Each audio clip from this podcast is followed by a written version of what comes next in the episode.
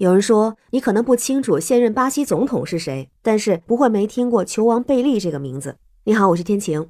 都说巴西是足球王国，贝利就是这个足球王国无可争辩的民族英雄。他为世界足球带来了换人制度，他是唯一一个获得三届世界杯冠军、用足球叫停了战争的男人。他是足球界的传奇。遗憾的是，现在传奇落幕。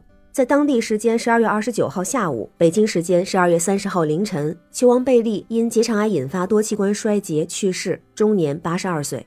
贝利去世，整个足坛都在悼念。罗纳尔多说：“足球之王只有一个。”梅西说：“安息吧，贝利。”C 罗说：“他的记忆将永远存在于我们每个热爱足球的人心中。”而同是巴西球员的内马尔说：“在贝利之前，足球只是一项运动，贝利改变了一切，他把足球变成了艺术。”而最引人注意的一条评论就是哈兰德说的：“你看到的任何球员做的任何动作，贝利都先做过了。”确实，对咱们很多人来说，并没有亲眼见过这位球王驰骋赛场，因为贝利活跃在足坛的时代，信息传播并不发达，很多是通过后来的一些影像的资料才看到了贝利当年的风采。那这位伟大的球王给这个时代留下了什么？我们为什么要怀念贝利？有这么几个方面。第一个是这位贫民窟走出来的孩子，给巴西这个足球王国戴上了桂冠。贝利是在一九四零年的十月二十三号出生，出生在一个贫寒的家庭。他从小就酷爱足球，但是家里穷的买不起球，所以他经常从垃圾堆里捡来椰子壳和汽水瓶来练习。唯一能称作球的，就是用衣服卷成的团儿。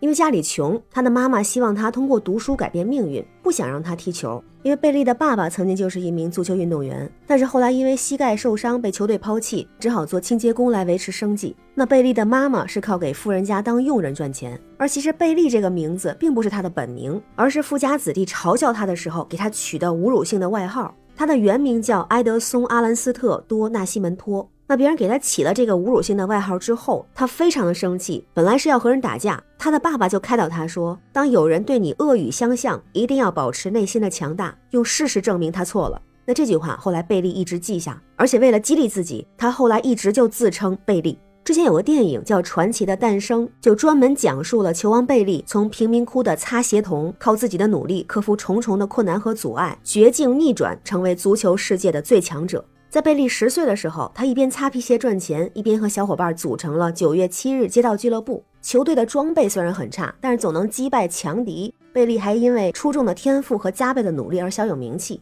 而也是在这一年，当时发生了一件事儿，就是巴西作为东道主举办了世界杯，结果在决赛中一比二输给了乌拉圭，让巴西球迷非常的伤心。有很多球迷甚至在决赛之后开枪自杀。当时贝利就对他父亲说：“我一定要为巴西赢得世界杯冠军。”他的父亲很欣慰，但也觉得这是遥不可及的事情。但没想到的是，五年之后，贝利十五岁的时候加盟了桑托斯俱乐部，两年内坐稳了主力，在周联赛打进三十六球，并且入选巴西国家队，并且从此将舞台搬到了世界杯的赛场。在一九五八年，不到十八岁的贝利首次出征世界杯，在多名主力受伤的情况下，仍然打进了六个进球，在决赛中更是打败了东道主，最终带领巴西首次夺得世界杯冠军。而在决赛那一天，贝利实际上只有多大呢？十七岁零二百三十九天，所以他也创造了世界杯决赛参赛以及进球队员的最年轻纪录。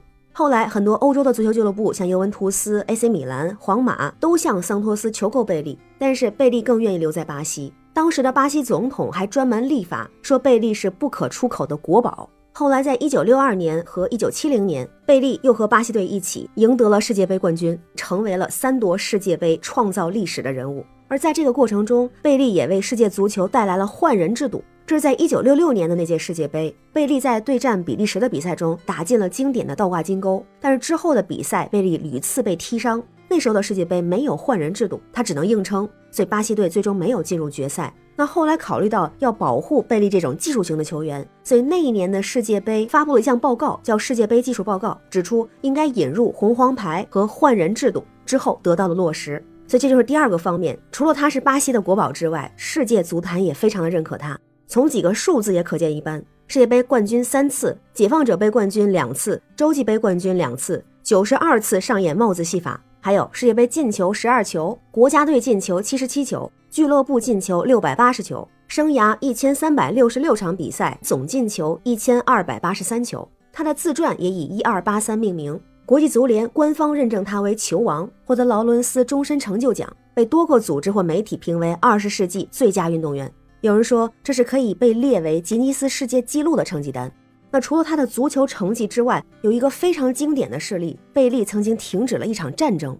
这是在一九六七年，当时的尼日利亚正在爆发大规模的内战，造成了大量的经济损失和人员伤亡。当时国际社会对这场战争可以说是束手无策，而那个时候的贝利可以说是如日中天，很多国家都想请他去踢表演赛。可是贝利和桑托斯队就决定去尼日利亚踢一场表演赛，这其实是非常危险的。那当时给出的条件就是双方停火四十八小时。结果为了看贝利比赛，交战的双方果然达成协议，真的停火四十八小时。创造了一段足球佳话。战争停止的时候，曾经有球迷激动地说：“这个世界只有贝利才称得上球王，贝利是这个世界乃至宇宙之中唯一的球王。”那另外呢，贝利是在一九七七年退役之后，就一直积极致力于各种慈善事业。在一九九二年，他被联合国任命为生态与环境大使。二零一二年，参加了反饥饿峰会。二零一八年成立了基金会，帮助全球各地的贫困儿童。同时，各国申办世界杯，贝利都付出了很多的努力。他说：“因为世界杯可以帮助更多儿童爱上足球。”有人说，贝利就是一座桥梁，他连接起了足球世界的两个时代。他热爱足球，更传递了精神：人必须有自信、有目标、内心强大，并通过不懈努力去实现。他也同样热爱和平，他用自己的实际行动告诉世人，足球能带来的能量远比想象的还要汹涌。球王贝利是这个星球的传奇，愿他一路走好，天堂也有足球。我是天晴，这里是雨过天晴，感谢您的关注、订阅、点赞和分享，非常感谢您的支持，也欢迎加入天晴的听友群，绿色软件汉语拼音天晴下划线零二幺四，让我们一起加油，努力创造生活，拜拜。